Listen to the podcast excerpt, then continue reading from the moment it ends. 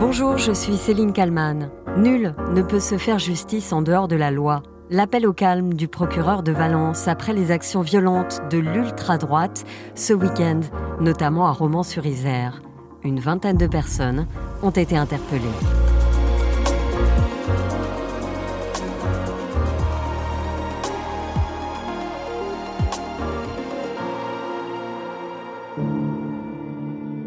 Plus d'une semaine après la mort du jeune Thomas dans le village de Crépol dans la Drôme, la tension est loin d'être redescendue. Sachez d'abord que dans cette enquête, neuf personnes ont été mises en examen, notamment pour meurtre en bande organisée ou tentative de meurtre. Six ont été placés en détention provisoire, trois placés sous contrôle judiciaire. L'enquête n'a pas encore permis d'élucider pleinement les circonstances du drame. Pendant que les suspects répondaient aux magistrats, des membres issus de l'ultra-droite se sont rassemblés dans les rues du quartier populaire de la Monnaie, à Romans-sur-Isère. Nous sommes le samedi 25 novembre. Damien Gourlet et Perrine Storm sur BFM TV. Des dizaines de militants d'ultra-droite, cagoulés, fumigènes à la main, se sont rendus dans le quartier de la Monnaie. C'est dans ce quartier que résident plusieurs suspects mis en cause dans le meurtre de Thomas lors d'un bal à Crépol samedi dernier. Alors, qu'est-ce qu'on a entendu? Des slogans racistes. On a aussi vu ces, euh, ces individus s'en prendre aux forces de l'ordre. 20 personnes ont été interpellées. Les membres issus de l'ultra-droite sont filmés par les habitants depuis les fenêtres des immeubles. Ils crient à haute voix Justice pour Thomas. Putain, ça crame dans le quartier. Ça y est, c'est le bordel. Il est 18h. La nuit est tombée sur ce quartier de Romans-sur-Isère. Environ 80 militants d'ultra-droite improvisent un défilé. Ils sont suivis de près par les forces de l'ordre. Ils scandent Justice pour Thomas, mais aussi des slogans nationalistes comme celui-ci La France nous appartient. Lors de cette manifestation, des heurts éclatent avec la police, qui parvient rapidement à rétablir le calme. Pauline Revenat, chef du service police-justice de BFM TV. Les autorités ayant anticipé ce risque de manifestation, euh, l'unité de force mobile de Romans-sur-Isère pouvait compter aussi sur la CRS 8 euh, de euh, Chassieux qui a été mise à contribution et dans la soirée, tard dans la soirée, le, le calme était revenu. Effectivement, le préfet de la Drôme, Thierry de Vimeux, n'a pas attendu que des heures débutent pour réagir. Des informations hier, dans l'après-midi, que des gens d'ultra-droite venant des quatre coins de la France allaient chercher à venir à Romans pour, euh, reprendre votre terme, mener une expédition punitive dans, un des quartiers de la ville. Nous avions donc très très vite anticipé, d'abord en mobilisant les services de renseignement, et puis en mettant des forces de gendarmerie pour euh, alerter sur les déplacements de ces personnes. Et sur place, deux unités de force mobile, dont la fameuse CRS 8, et je souligne l'implication aussi d'ailleurs de la police municipale de Romans, qui nous a permis de tenir le terrain. 20 personnes sont donc interpellées après cette première soirée très tendue. En marge de ce rassemblement, un militant d'ultra-droite est tabassé et gravement blessé. Maxime Brandstatter. Un homme de 20 ans qui, était, euh, qui vient d'un autre département que la Drôme, qui visiblement était venu euh, à la manifestation dont on vient de parler, qui a été euh, retrouvé gravement blessé. D'après ses premières déclarations, il raconte avoir été sorti d'un véhicule dans lequel il se trouvait et avoir été tabassé. voilà, pour l'instant, on n'a pas identifié ses agresseurs et il n'y a pas d'interpellation. Alors qui sont ces personnes venues pour en découdre à Romans-sur-Isère ce samedi 25 novembre? Nicolas Traîneau sur RMC. Un militant identitaire, visage flouté, revendique dans une vidéo mise en ligne hier l'action des 80 à 100 individus d'ultra-droite venus de toute la France pour tenter de pénétrer dans le quartier de la Monnaie. Parmi nous, il y a des jeunes qui viennent de la Normandie jusqu'en Occitanie, en passant par Paris. Nous sommes étudiants, travailleurs. Ils se définissent comme pacifistes, mais leurs intentions semblent loin de l'être. Au moins une vingtaine d'entre eux ont été arrêtés en possession de barres de fer, d'armes ou d'armes par destination. Un rassemblement de l'ultra-droite à Romans-sur-Isère. Mais pas seulement. Ce dimanche, plusieurs dizaines de personnes se sont aussi retrouvées à Rennes, en début de soirée. Là aussi, les slogans sont explicites.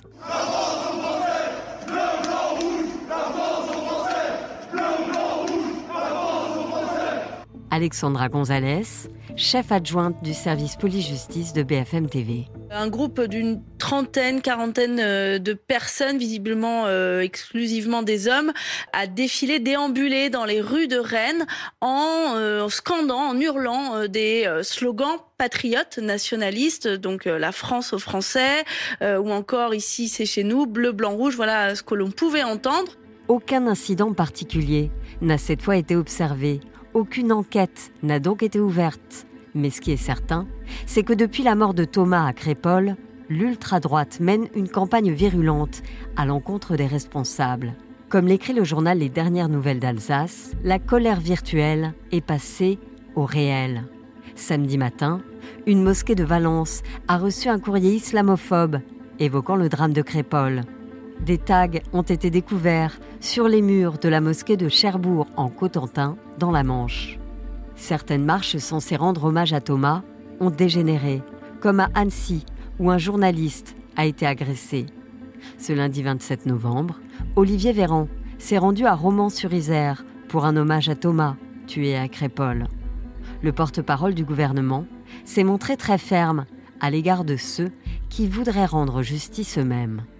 La justice permet de ne pas céder à la tentation de la vengeance par la violence, dont se sont rendus coupables à Romans des factions d'ultra-droite animées par la haine et par le ressentiment. À la violence, on ne répond pas par la violence, on répond par la justice. À la violence, on ne répond pas par la division, on répond par la détermination. Alors que des appels à la vengeance se sont multipliés depuis le drame de Crépole, Olivier Véran a aussi pointé le risque d'un basculement de la société. Et pour revenir sur euh, ces appels à la vengeance, sur ces manifestations de l'ultra-droite, je suis avec euh, Erwan Lecoeur. Bonjour. Bonjour. Vous êtes sociologue, politologue, spécialiste de l'extrême droite. On l'a entendu euh, dans le récit, le porte-parole du gouvernement, Olivier Véran, parle d'un basculement de la société. Qu'est-ce qu'il entend par ce terme très fort? Alors, d'une part, je pense qu'il fait référence au thème de l'ensauvagement ou de la décivilisation que le président de la République avait pu utiliser ces derniers temps suite à un dîner apparemment avec des sociologues. Ce qui est évident, c'est qu'il y a, dans tous les cas, et depuis maintenant pas mal d'années, euh, je dirais une dizaine d'années avec la recrudescence euh, de l'activisme des groupes euh, issus de l'extrême droite et de l'ultra-droite, il y a clairement une volonté de la part de ces groupes et de ces groupuscules de faire basculer le pays, la France, comme d'autres pays dans le monde, dans une forme de guerre civile, guerre civile ethnique, guerre civile raciale. C'est le thème de l'accélérationnisme que l'on retrouve chez ces gens-là, qui considèrent que la guerre civile est nécessaire pour mettre à mal les gens qui voudraient envahir notre pays, cette invasion qu'ils euh, qu'ils imaginent, ce grand remplacement, diraient euh, certains auteurs euh, de romans à succès, eh bien, il y a là un basculement possible dans une forme de guerre civile, et c'est bien cela que par leur activisme, ils souhaitent mettre en place allumer une mèche qui nous mènerait à une forme de guerre civile dans laquelle tout le monde devrait se positionner. Et c'est là qu'il y aurait en effet un basculement pour la société tout entière si jamais ils y parvenaient. Les militants qui ont participé au rassemblement euh, samedi et dimanche dans le quartier de la Monnaie à Romans-sur-Isère étaient armés, barres de fer, poings américains, battes de baseball. Euh, l'endroit, évidemment, n'a pas été choisi au hasard puisque plusieurs suspects euh, seraient originaires de ce quartier dans la mort de, de Thomas. Ils revendiquent, ces extrémistes, un rassemblement punitif. Quel est le profil de ces militants d'ultra-droite et comment finalement ils arrivent à s'organiser? En un temps assez record. Leur profil est d'être plutôt jeune, euh, plutôt radicalisé, à la droite de la droite, hein, l'ultra-droite en l'occurrence, ou à l'extrême droite à tout le moins.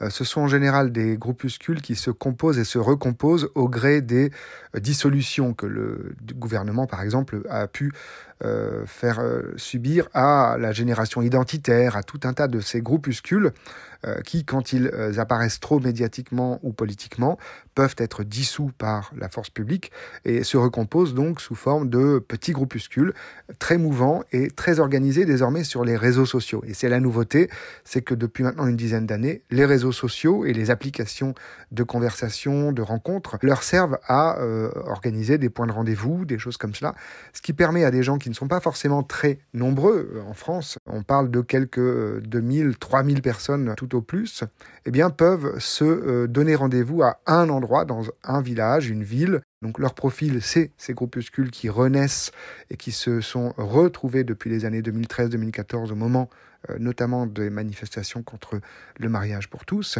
euh, que l'on a vu réémerger encore euh, autour du Rassemblement national de Marine Le Pen, parce qu'ils n'en font plus tout à fait partie, ils en ont en général été exclus, mais par contre ils se sont retrouvés, pour une partie d'entre eux en tout cas, autour de la campagne de M. Zemmour, autour de Reconquête, lors de la dernière campagne présidentielle. Et là, on voit bien qu'il y a un activisme nouveau qui ressemble beaucoup à celui des années 60 avec les barres de fer et un folklore que l'on croyait dépassé, entre guillemets, depuis maintenant euh, quelques dizaines d'années, qui revient au goût du jour avec cette idée d'une guerre civile, non plus contre les gauchos, puisque c'était le thème des années 60, mais contre plutôt maintenant soit les immigrés, soit euh, les racailles, soit tout un tas d'ennemis qu'ils auraient pu euh, mettre en avant dans leur logique à eux on passe de la, menace virtuelle, vous l'avez dit, au, concret. On a l'impression que finalement, il, se cache même plus. Euh, les, images qu'on voit à Romans-sur-Isère sont des, hommes, euh, principalement, je crois, hein, exclusivement des hommes, qui manifestent comme ça, et on voit la police qui est derrière. Alors, la police, les renseignements avaient anticipé euh, leur venue à Romans-sur-Isère, mais on a quand même l'impression que voilà, ils sont, ils font un peu ce qu'ils veulent, quoi. Oui, c'est vrai que depuis quelques années, on a un peu l'impression d'une forme, peut-être pas d'impunité, mais en tout cas de facilité d'action pour ces groupuscules qui sont en effet en général violents et qui appellent à la violence, euh, ce qui dans d'autres cadres poserait de sérieux problèmes, euh, sans aucun doute. Et, là, quelque part, on a l'impression d'une forme, peut-être pas d'impunité, mais en tout cas de facilité, euh, à la fois pour ces rassemblements et à la fois tant qu'ils ne viennent pas à à, avoir, euh, je dirais, des comportements euh, dangereux à l'égard des, personnes, mais la police euh, parfois regarde et n'intervient pas forcément. Là, en l'occurrence, la police a protégé le quartier, hein, puisque c'était l'objectif. Leur objectif, c'était de rentrer dans un quartier où des tas de gens vivent, qui n'ont pas grand-chose à voir avec cette affaire, et d'en découdre avec des gens de ce quartier. Alors évidemment, la police, heureusement, était présente à protéger le quartier les a un petit peu protégés aussi parce qu'apparemment certains d'entre eux ont, eu des, soucis avec certains euh, habitants du quartier. Ce qui euh, se produit depuis quelques années maintenant, c'est qu'il y a parfois même un peu une impunité juridique au moment des, affaires, notamment de euh, l'après-match de football entre la France et le Maroc. On avait vu que certaines personnes avaient voulu mener une expédition punitive, encore une fois, déjà à l'époque, contre des euh, supporters marocains. Ces gens avaient été euh, arrêtés, ou plus exactement, ils avaient été empêchés d'agir. Euh, ils étaient ensuite passés en justice, et la justice s'était prononcée incapable de les juger. Et ça a posé quelques soucis. En tout cas, en tant que chercheur, on se pose un certain nombre de questions sur cette incapacité de la justice, parfois, mais très rarement de la police, à agir. il y a une dizaine d'années, c'était les services secrets qui avaient véritablement pris un sérieux retard dans l'analyse et le suivi de ces groupes. Aujourd'hui, on peut dire que euh, les services secrets ont repris un petit peu euh, euh, leur travail sur ces, sur ces sujets. Pour autant, vous avez raison de noter qu'on les voit plus qu'avant, médiatiquement comme en termes d'activisme. Il y a la parole politique aussi, les politiques qui exploitent notamment ces drames. Oui, c'est l'autre pan de, de, soutien que l'on pourrait euh, considérer euh, derrière ces gens, c'est que aujourd'hui ils ont l'impression, et ce n'est pas complètement absurde de le penser, que médiatiquement et politiquement, ils ont plus de soutien qu'auparavant. Il y a une parole qui s'est entre guillemets libérée sur des, des fondamentaux, je dirais, racistes, très clairement, ou une vision de la société dont je parlais, celle de l'imaginaire d'une guerre civile euh, de type racial ou ethnique, eh bien, il y a de plus en plus de gens qui parlent de cela. Euh, et puis, il y a aussi le fait qu'ils ont des soutiens médiatiques et politiques, euh, je le disais. On pense bien entendu au groupe Bolloré d'une certaine façon et à certains médias. On pense aussi à certains hommes et femmes politiques depuis maintenant plusieurs années qui portent ces discours et plus seulement des hommes et des femmes politiques, également des gens qui sont simplement animateurs ou qui interviennent dans des émissions télévisées ou radio. Et donc, oui, il y a une normalisation de ces discours un peu radicaux, une radicalisation de nos sociétés au sens large. Et c'est selon vous ce qui pourrait expliquer le fait qu'ils ne se cachent plus, qu'ils défilent euh, comme ça librement dans la rue? Alors, si on lit euh, la, littérature de ces groupes, si on, suit un petit peu comme le font beaucoup de chercheurs, enfin beaucoup, quelques chercheurs en France euh, ces dernières années, on voit bien qu'il y a un autre élément qui entre en ligne de compte, c'est que la montée en puissance médiatique et politique de leurs idées, des idées euh, de l'extrême droite au sens large et de l'extrême droite parfois la plus radicale, fait qu'ils pensent de plus en plus, c'est euh, également quelque chose que pensent d'autres analystes politiques, que la victoire d'une extrême droite, à savoir de Marine Le Pen, dans les années qui viennent, pourrait éventuellement amener leurs idées au pouvoir. Et donc, dans ce cadre, non seulement il leur faut, eux, les plus radicaux, rappeler qu'ils existent à Marine Le Pen, au Rassemblement national et à ceux qui éventuellement arriveront au pouvoir. Donc ça, c'est un premier point euh, de ce qu'ils veulent faire. Et deuxièmement, euh, ils pensent aussi sans doute que puisque leurs idées viendraient au pouvoir, leurs amis viendraient au pouvoir, eh bien ils peuvent d'ores et déjà se permettre des choses qu'ils ne se permettaient pas avant, puisqu'il y aurait une forme d'amnestie. Dans tous les cas, que non seulement la société française accepte mieux euh, ce type de comportement, mais peut-être aussi que politiquement, eh bien, ils seraient amnistiés, ils seraient quelque part des pionniers et non plus euh, des hors-la-loi ou des euh, bouts de feu qui veulent mettre le feu à la France. Bah, je vous remercie beaucoup, Erwan Lecoeur. Merci d'avoir répondu à mes questions pour le titre à la une. Merci à vous. Et merci à Marie Aimé pour le montage de cet épisode. N'hésitez pas à vous abonner au titre à la une pour ne rater aucun numéro. Je vous donne rendez-vous demain pour un nouvel épisode.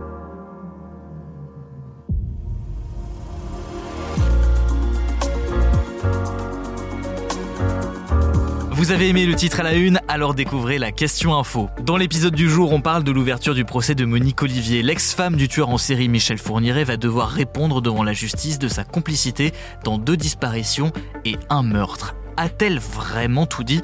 On pose la question à notre spécialiste police-justice. La question info, c'est à retrouver en podcast sur bfmtv.com et l'ensemble des plateformes d'écoute.